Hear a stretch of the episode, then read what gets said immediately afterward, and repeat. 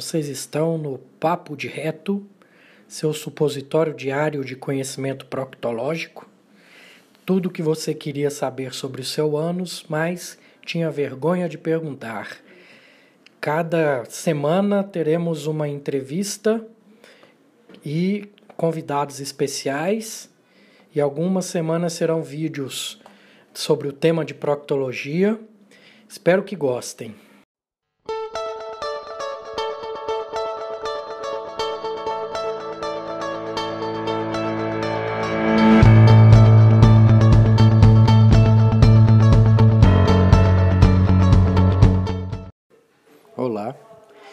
Acabei de postar todos os, os vídeos da segunda palestra que eu fiz na escola de enfermagem, na semana da enfermagem. Então, agora eu vou colocá-lo em podcast. É mais ou menos parecido com o primeiro, só que a informação passada de uma outra forma. Pode ter algumas coisas interessantes aí para vocês que são interessados em saúde intestinal. Eu gosto de deixar bem claro que ali eu estava bem no começo desse processo de autoconhecimento, de melhora como profissional, como pessoa. Então, por exemplo, quando eu falo que temos mais neurônios entre a boca e o ânus do que dentro da cabeça, aí na, quando eu fui fazer minhas investigações, na verdade temos mais neurônios entre a boca e o ânus do que na coluna vertebral. Tá ok? Fiquem com Deus, gratidão e carpe diem.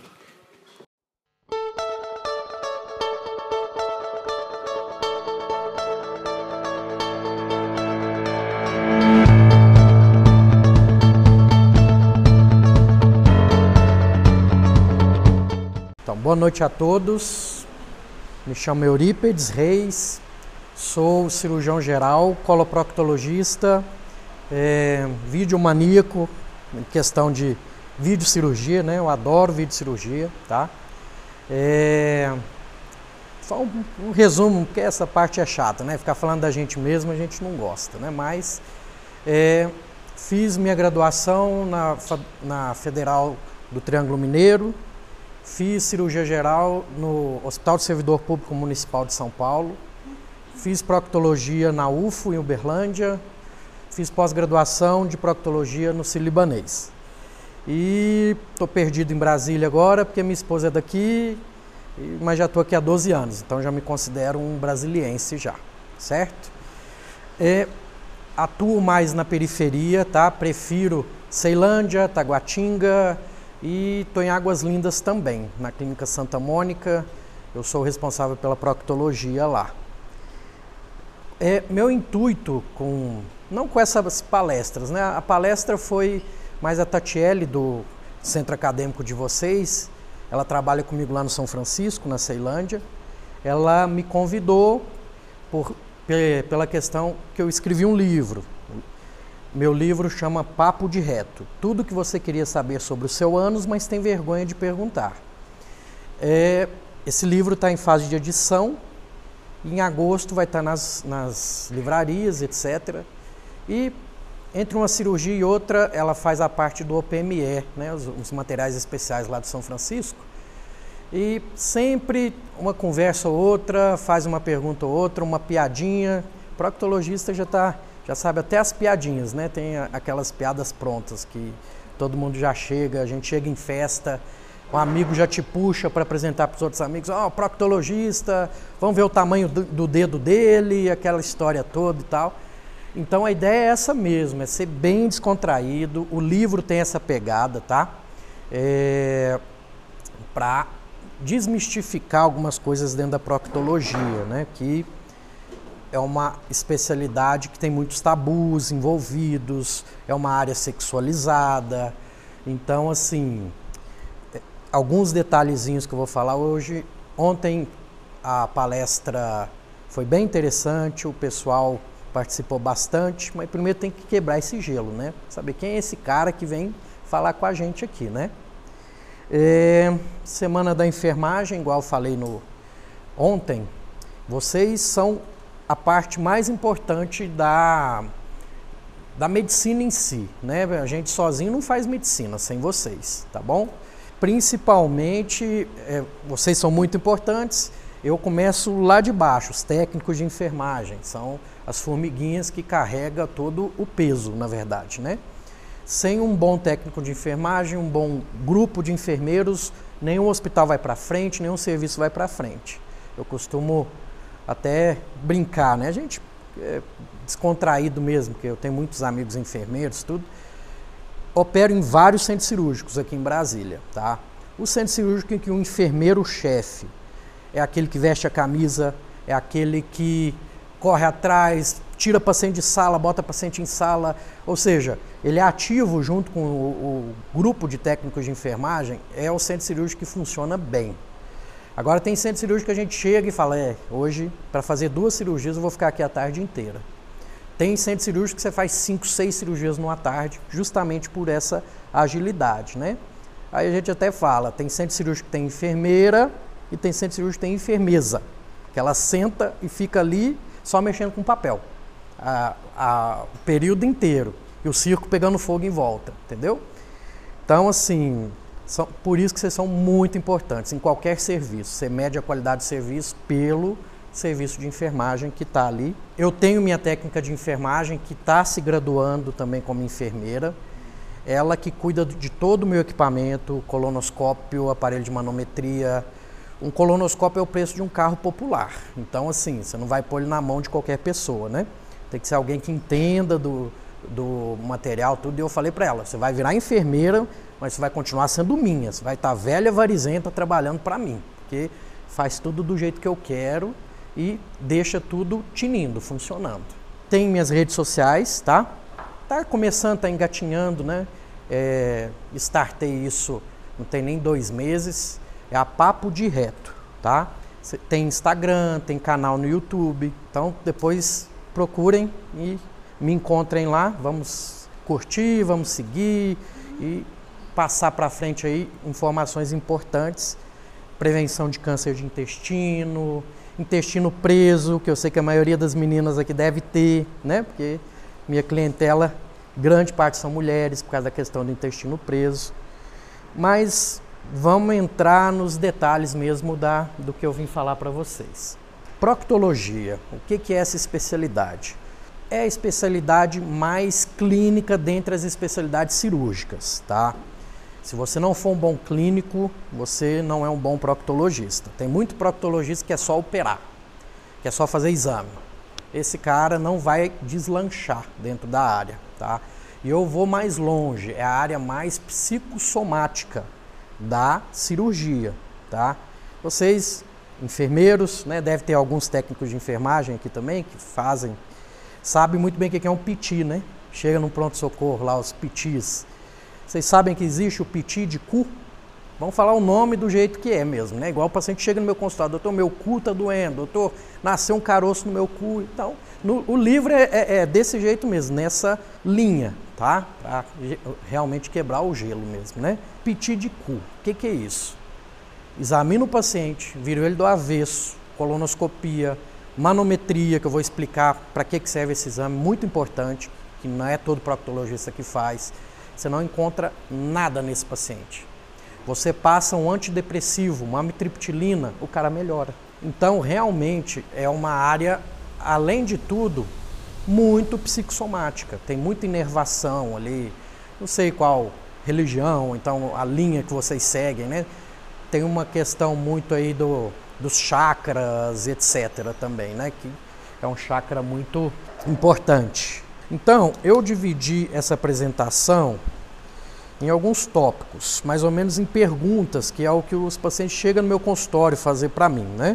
Primeira coisa, já chegaram com esses termos, tá? Para vocês entenderem, doutor, com tanta coisa para o senhor estudar, por que, que o senhor foi estudar, mexer logo com o cu? Eu falei, ó, primeiro tem, tem um detalhe muito grande aí, questão anatômica, fisiológica, que o, o cu é a válvula perfeita, tá? Alguém aí conhece alguma válvula que deixa passar gás, mas segura líquido? Só o ânus, né? Só o então, assim, Deus é, a gente vê a perfeição de Deus até nisso, até no cu, entendeu? Então, é, não só por isso, mas a proctologia também envolve todo o intestino grosso e todas as patologias que incidem no intestino. Doença de Crohn, que é uma doença que não é só do intestino, ela comete outros órgãos, retocolite ulcerativa e assim por diante. Explicando essa pergunta para esse paciente específico, né? Outra coisa que eu já ouvi, doutor, tem que fazer algum preparo para consulta? para consulta, não. Ah, eu estou menstruada, doutor. Não tem problema, eu quero olhar o ânus, eu não quero olhar a vagina. Pode ir menstruada. Ah, doutor, não me depilei. Já ouvi isso. Ó, para mim não é problema. E a pior de todas para mim. Ah, não, doutor, tem que examinar mesmo? Eu falei, peraí. Tá certo que eu sou espírita, mas eu ainda não tenho mediunidade para colocar a mão em você. Eu falei, peraí. Você tem uma hemorroida grau 4, eu vou te tratar aqui. Então, assim, exame físico, gente. Medicina bem feita tem que ter exame físico. Se o médico não te examinar, tá errado, tá bom? A gente só faz um diagnóstico pôr na mão no paciente. Dentro disso que a gente já falou, é outra pergunta que já fizeram para mim.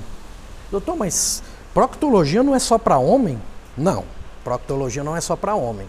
Qual que é a confusão que os leigos fazem, né? Proctologia com próstata, né? o, o, ramo da palavra não tem nada a ver um com, com o outro, né? Aí eu falo, não, proctologia é para homem e para mulher. Homem e mulher não tem ânus, não tem intestino, não tem assim por diante. É, doutor, tem. Ah, não, então urologia que é só para homem? Não, urologia não é só para homem. Aí eu tenho que explicar novamente. Mulher também não tem rim, não tem ureter, não tem bexiga? Tem, doutor. Então, urologia é para homem e para mulher. Porém, só o homem vai aos 45 anos para fazer o exame de próstata. Aí é outra coisa que chega no meu consultório o tempo todo. Senta na minha frente. Ah, doutor, eu vim fazer o exame de próstata. Opa, então peraí. Aí eu tenho que explicar. A gente faz o toque retal pesquisando uma coisa. O urologista pesquisa outra.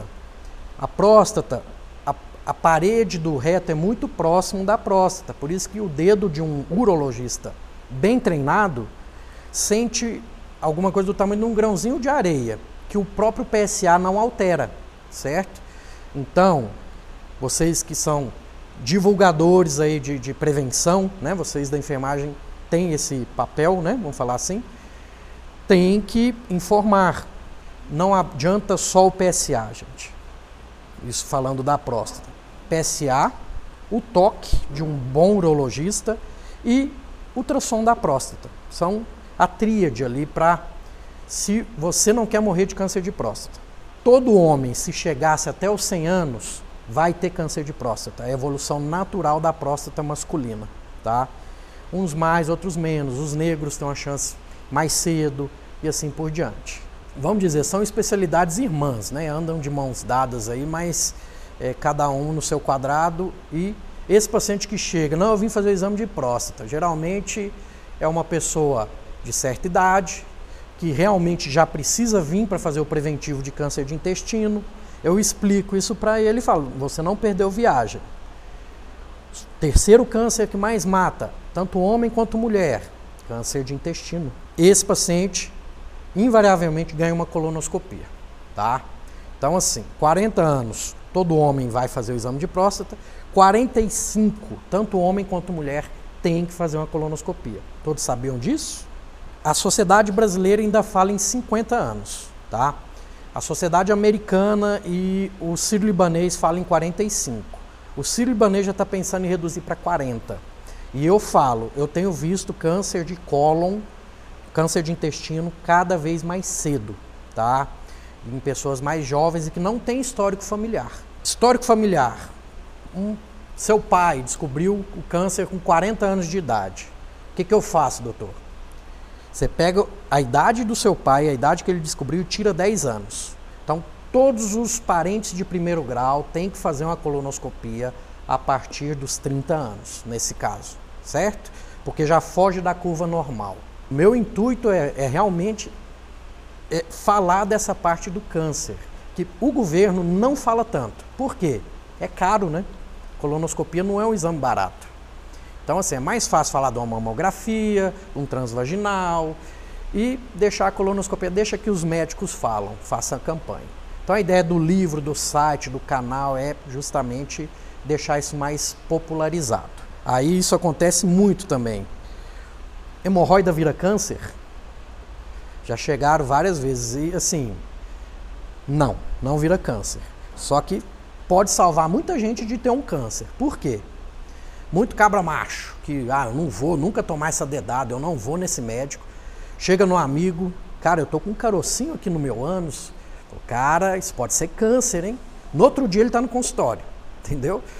Pode não virar câncer, mas salva muita gente que nunca iria no médico a fazer o preventivo e não ter esse câncer.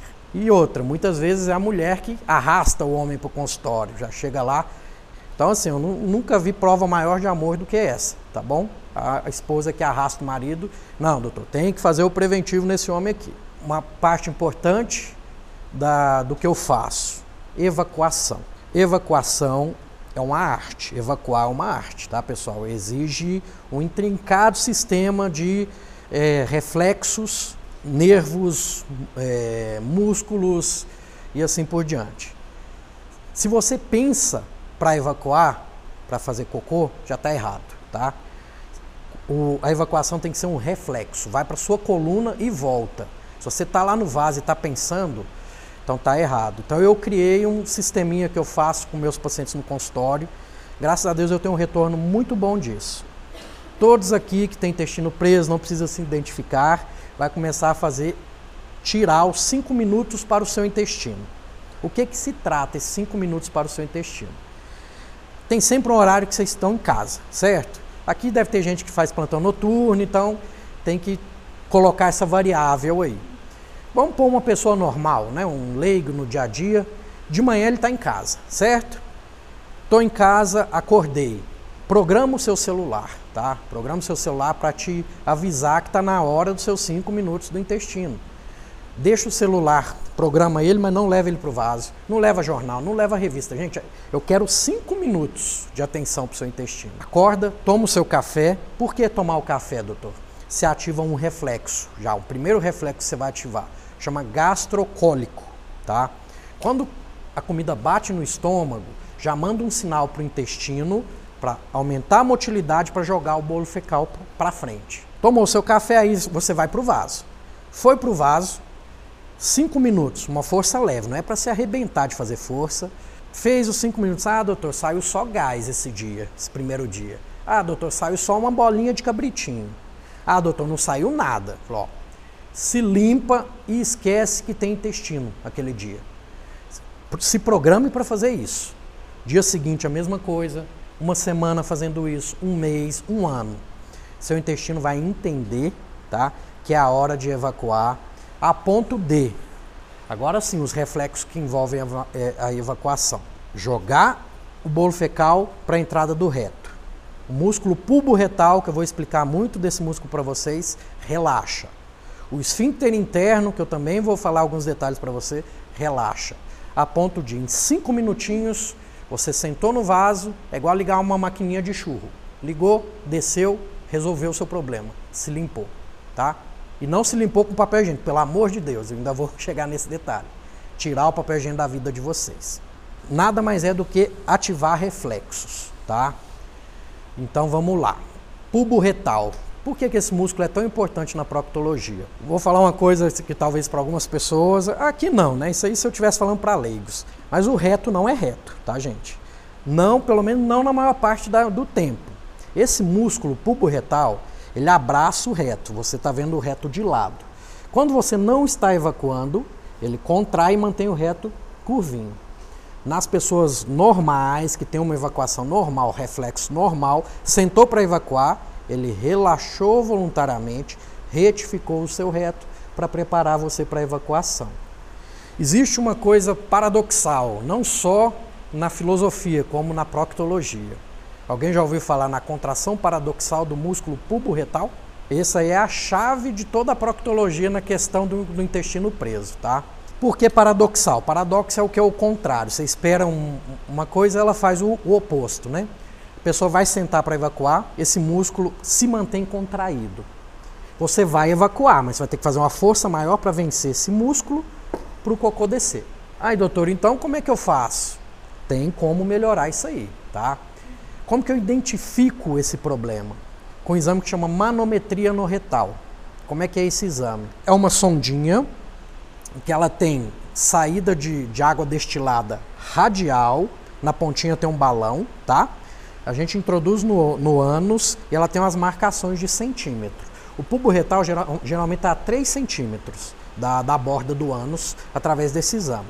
Esse, essa sonda é ligada a um equipamento que gera um gráfico de acordo com a pressão que sai daquele líquido e esse gráfico é interpretado num programinha. Né? Tem vários, tem dois, tem um nacional e tem um outro que é o da Dynamed, que é importado. Quando o paciente tem contração paradoxal do pubo retal, quando você pede para ele fazer a manobra da evacuação com essa sonda lá a 3 centímetros da borda anal, o normal seria a curva cair, né? porque a pressão está diminuindo.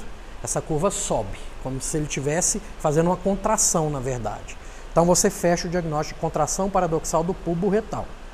Se você não melhorar aquilo ali, não tem laxante que te ajude a fazer aquela pessoa evacuar, certo? Aí entra uma outra coisa. Alguém já ouviu falar de biofeedback anorretal? Biofeedback anorretal nada mais é do que uma fisioterapia do ânus, tá?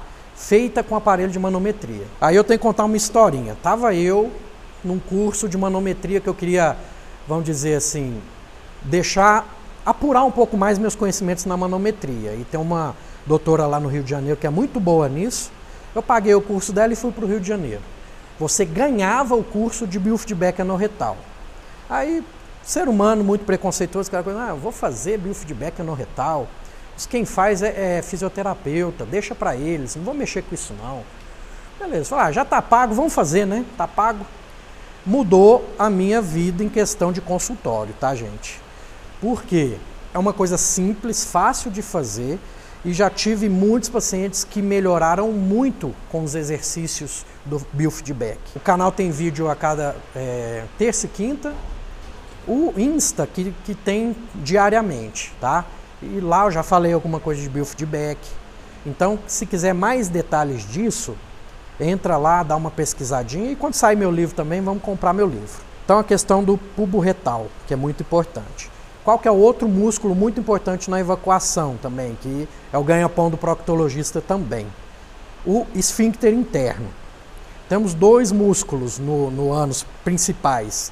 O esfíncter externo, que é esse que pisca, que todo mundo vê, que movimenta. O esfíncter interno é o que a gente não controla. E ele entra também nessa questão dos reflexos, tá? Se ele está contraído erroneamente na hora de evacuar, você vai evacuar mas vai ter que fazer uma força maior e te predispõe a uma outra doença. Você acha que é a hemorroida que, que enche meu consultório? Não.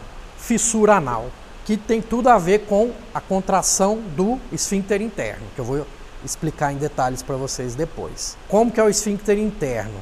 Ele tem que estar relaxado para evacuação, não estando relaxado, pode dar o problema da fissura e dá o intestino preso também.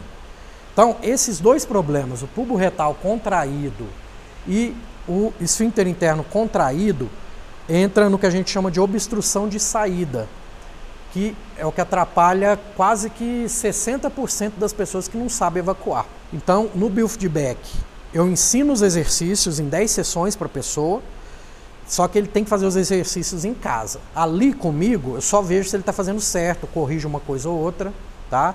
E ensino a pessoa a evacuar novamente, gente. A palavra é essa, tá?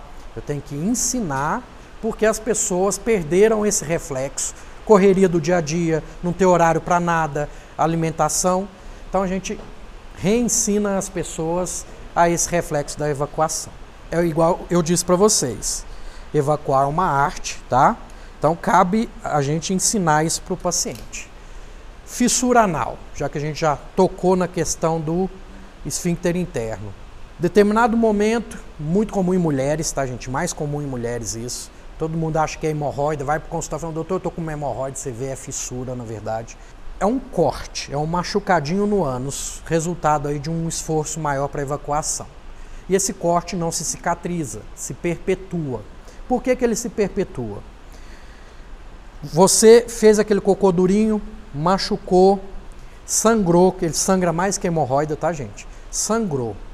Fica uma memória naquela musculatura, tá? Próxima vez que você vai evacuar, você pode até evacuar, só que esse músculo, em vez dele relaxar completamente, ele já fica um pouco mais contraído. Faz a força maior, evacua, machuca um pouquinho mais. Próxima evacuação, continua e piorou a memória daquele músculo. Vai contrair mais um pouquinho em vez de relaxar. Ou seja, ciclo vicioso que só tende a piorar, tá? Por isso que chega ao ponto, às vezes, do paciente chegar obstruído no pronto-socorro mesmo por conta do esfíncter interno. Já teve, paciente teve que fazer cirurgia de urgência, mas a cirurgia, nesse caso, é o último caso, tá? Não adianta nada eu tratar só a fissura se eu não tratar o intestino preso da pessoa. É uma coisa que anda de mãos dadas, tá bom? Então vamos supor, o paciente vem no consultório, eu constato a fissura, tiro aqueles medos todos, né? Que a pessoa vê sangue nas fezes já assusta, é sangue mesmo de corar a água do vaso, entendeu? Tirou aquele medo, iniciei o tratamento. O tratamento é a base de diltiazem. Diltiazem, ele é, além de um antipertensivo, ele é um relaxante muscular. E tem na fórmula, que é uma fórmula manipulada, um cicatrizante. Dá um mês de prazo, melhorando o intestino desse paciente. O paciente retorna no consultório. Eu falo para eles, tem que ser bem objetivo. Para mim, assim, pode ser. Se você melhorou pouco, eu preciso saber. Se melhorou muito, eu preciso saber. De 0 a 10, quantos por cento de melhora você acha que teve? Doutor, 30%. Não, 30% não está bom. Então, esse é um candidato a fazer a manometria. Fez a manometria, o que, que vai vir na manometria? A hipertonia do esfíncter interno. Mostrou hipertonia, eu tento por mais um mês de tratamento clínico. Retorno no meu consultório, doutor, 40% só. Então pronto. Esse é o candidato à cirurgia, tá? Não se opera todo mundo. Tem colegas que não frisam muito a questão da fisiopatologia das doenças. Tem médicos e médicos, né? Tem a questão do, do colega que só quer fazer colonoscopia e só quer operar. Esse colega vai ter um índice de complicação altíssimo, o celular dele vai tocar o dia inteiro porque o paciente vai ter dor, não vai resolver o problema. Eu, graças a Deus, opero muito com indicação, meu celular toca muito pouco, o paciente tem meu celular. Isso é uma coisa que tem que se frisar mesmo, tá? Que vocês são enfermeiros e vocês sabem, né? Tem médico que só quer operar e a gente costuma falar dentro da medicina, macaco treinado opera, entendeu? Agora, entender de uma doença, do, da fisiopatologia, do tratamento, do acompanhamento, da, da humanização daquilo ali, né? e individualização, porque cada indivíduo é um.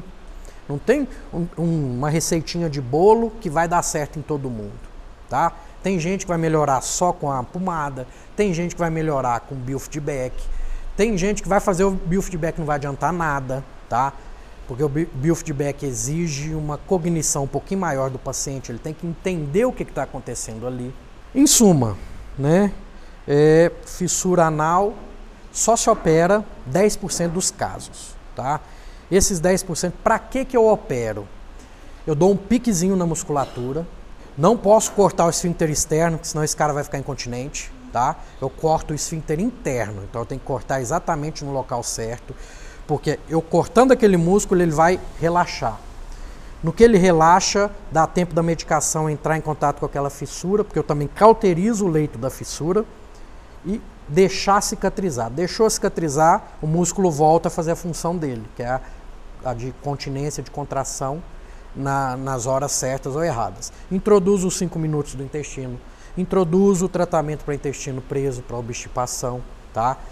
Então, vocês veem, tudo é intercalado, tudo é interligado, na verdade, tá? Por isso que eu, vou dizer, eu sou apaixonado pela minha especialidade. Por isso que eu falo que é a mais clínica e a mais psicossomática, certo? Agora vamos falar do mais importante, né? Colonoscopia, tá? Já falamos da idade, né? De começar a fazer, já falamos uma série de coisas. Indicações. Por que não, não faz em todo mundo? Indicações acima de 45 para quem não tem sintomas. Quem tem sintomas tem que fazer uma primeira colonoscopia antes para descartar outras patologias, Por exemplo, eu, tem paciente que eu sei que é uma hemorroida que está sangrando nele, um paciente de 40 anos, ainda não tem indicação precisa. Mas o que, que pode acontecer? Eu trato aquela hemorroida, mas hum, vamos supor que lá mais para frente tem um, um câncerzinho crescendo ali, passou batido. Sangramento é sinal de alarme. Faz uma colonoscopia, tá? Não deixe de fazer essa colonoscopia. Fez, veio normal, pronto, eu vou tratar a doença orificial do paciente, o paciente vai resolver o problema dele, vai estar tá orientado, vai voltar comigo aos 45 para repetir e assim por diante. Qual outro sinal de alarme, doutor? Constipação crônica, paciente que é muito constipado, que não melhora em nada. Faz parte até da terapêutica, tá? Por quê? Você tem o intestino preso, você fica até 10 dias sem evacuar. Quando você faz o seu preparo de cólon, que tem que fazer, tomar o manitol, tomar o remédio para limpar o intestino, senão eu não consigo ver o que eu preciso ver, vai sair coisa de dentro do paciente que nem ele sabia que estava lá dentro. Então já dá uma primeira limpada. Vamos falar, dá um contra-altidel no intestino da pessoa, ela volta com a colonoscopia, você vê que está tudo bem, está normal, aí eu inicio. Cinco minutos do intestino, as fibras, que tem fibras é, vendidas em farmácia, mas que são fibras naturais, e assim por diante. Indicação da colonoscopia, alteração súbita do, do, do quadro intestinal. Você tem o intestino bom a vida inteira, do nada começou a ficar preso. Ou o contrário, era preso, do nada você começou com uma diarreia. Tem que investigar. Diarreias crônicas. Diarreia passou de um mês, tem que investigar, certo? Em jovem, principalmente, por quê? Aí entra as outras doenças. Doença de Crohn, retocolite ulcerativa, que são doenças mais comuns em jovens, tá? que podem começar com esses sintomas mais variáveis. Que também, se tratado desde o começo, não tem cura, mas tem um controle, que são doenças autoimunes, né? São o próprio organismo de vocês atacando a parede do intestino de vocês. Essas são as indicações da colonoscopia. Tem mais? Tem. Anemia crônica. Uma anemia que você não descobre, é, o hematologista já virou o paciente do avesso, aí ele pede uma colonoscopia. Pode ser um tumor no cólon direito. É chamado de o grande farsante. Tumor de cólon direito só vai te dar sintomas quando já está muito avançado. Tá? Quanto mais próximo do ânus, mais rápido você tem sintoma. Quanto mais longe, mais demorado. Anemia crônica pode ser sinal de um câncerzinho ali no intestino escondido. Finalizando a parte das indicações, emagrecimento. Do nada começou a emagrecer a pessoa. Um dos focos, porque é o terceiro câncer que mais acomete nós, homens, mulheres, já pense logo no intestino. Preparo, tem que ser um preparo bem feito, que senão passa lesão batido, né? O preparo é muito chato paciente tem paciente que não consegue até o fim do preparo, mas não adianta, gente. Tem que tomar o manitol todo, nem que seja em pequenas porções, porque quando ele vier, a gente pega o paciente mentindo. Tomei, doutor, tomei sim. Você entra, tem fezes feitas ali dentro do intestino dele. Não, ele não tomou. Então, aí depois você conversa com o parente, fala, tomou, mas ele vomitou tudo, doutor. Falo, não adiantou, tá? Tem outras formas sem ser o manitol. Então, não seja por isso o motivo para não fazer um exame tão importante. Acima de 65 anos, eu, particularmente, os bons proctologistas, exigem risco cardiológico, tá? Para fazer a colonoscopia. Por quê? Acima de 65 anos, primeiro, o preparo desidrata muito, já é uma pancada para o coração da pessoa. Segundo, é, a sedação já é bradicardizante, já tem uma série de coisas também. Terceiro, insuflar ar dentro do intestino do paciente. Com a colonoscopia eu tenho que insuflar para conseguir entrar e passar. Ou seja, não importa a idade. Já fiz colonoscopia no paciente de 90 anos, que era que o cardiologista falou: "Não, ele tem 90 anos, mas o coraçãozinho dele é de 60, ele está bem, pode fazer". Acima disso que não consegue, Aí você já se programa para fazer num centro cirúrgico, um suporte de anestesista, tendo o anestesista junto com você. Doutor, pode fazer sem o anestesista? Pode, a maioria das vezes a gente faz sem o anestesista, tá? É, quando é feito ambulatorial, é só você e seu técnico de enfermagem, entendeu? Que, diga-se de passagem, alguns é até melhor que muitos anestesistas, que já tem a rotina do serviço, já sabe a dose certinha, já pergunta para o paciente se tem alguma doença, e assim por diante. Esse paciente que tem indicação vai para o hospital e faz em hospital. Não faça em ambulatório. Se, se der problema, você não tem respaldo algum. Limpeza do equipamento. Aí, isso eu vou falar o que aconteceu com um colega meu. Doutor, mas o senhor limpou esse aparelho aí antes de, de querer enfiar isso aí em mim? Tem detergente enzimático, primeiro, depois passa por o, o, o, o, esterilizante, que tem vários tipos, tá? O pessoal usa muito. Eu uso cloro ativado, tá? Que cloro ativado em 5 minutos esteriliza, tá?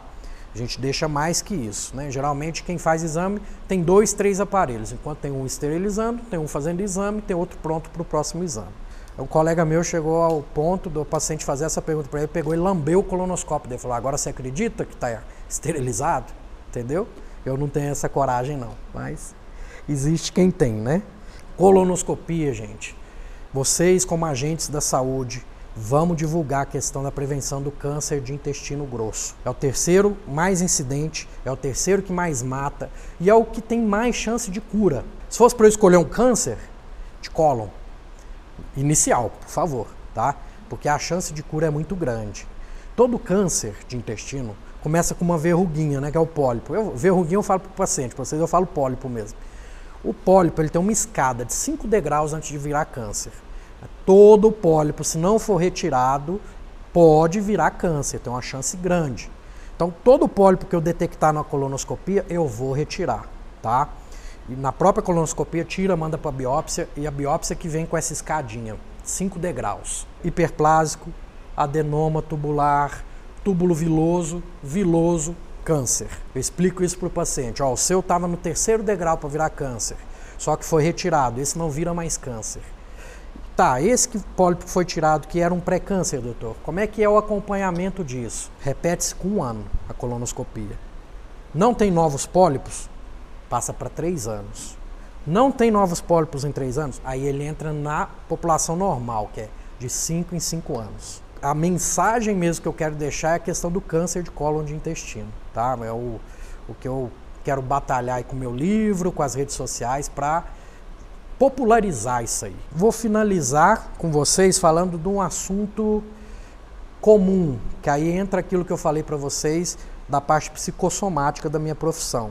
O piti de cu, tudo isso que eu falei para vocês. Vocês sabem que temos mais neurônios entre a boca e o ânus do que dentro da cabeça? Tem o plexo de Meissner e Auerbach né, no nosso intestino. Então, se o intestino quiser, ele manda na gente mesmo, tá? Então, o que a gente tem que fazer é pegar as rédeas do intestino de volta. Um bom proctologista, um bom gastro, né?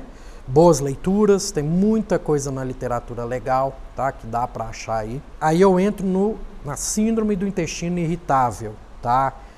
Não era uma patologia tão comum no consultório, mas tem crescido vertiginosamente, junto com fibromialgia, junto com todas essas patologias que são psicossomáticas.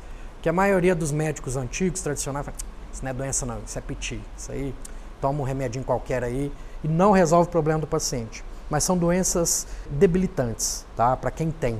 Quem tem sabe, né? Que quem tem uma fibromialgia, quem tem um parente com fibromialgia, sabe como é que é a qualidade de vida da pessoa, tá? Que não é piti, que é realmente doença essa questão dos neurônios do intestino. Quando você está ansioso, você libera o quê?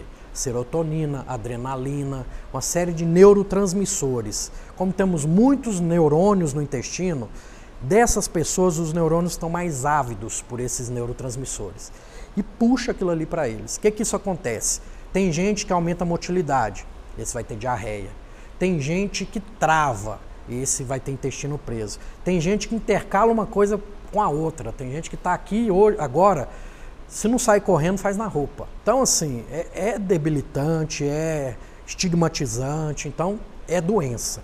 Tem tratamento, tem acompanhamento, certo? Desde que vá no médico certo também, né? Não é todo médico que tem essa visão sobre essas doenças, tá bom? Infelizmente, né? A ansiedade, a depressão de vocês, tudo bem, eu até consigo tratar, tá? Mas não é meu foco. Por isso que entra a multidisciplinaridade. Eu tenho que ter um bom psiquiatra vinculado a mim, eu tenho que ter um bom psicólogo vinculado a mim, que eu vou cuidar do intestino. Eu regulo esses neurônios dele para ficar menos ávidos a esse estímulo. e consigo dar uma certa qualidade de vida para ele, desde que ele entenda a doença dele também, que não adianta só eu entender, e procure os outros especialistas necessários para resolver o problema dele. No livro tem muitos outros assuntos, tá? A proctologia, sou, vamos dizer, né? Eu falar isso é, é fascinante, porque para mim é, eu gosto, gosto do que faço.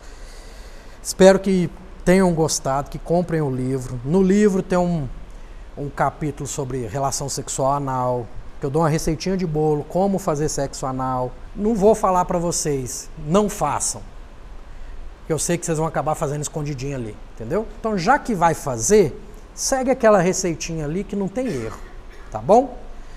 Era mais ou menos isso que eu tinha para passar para vocês hoje, tá?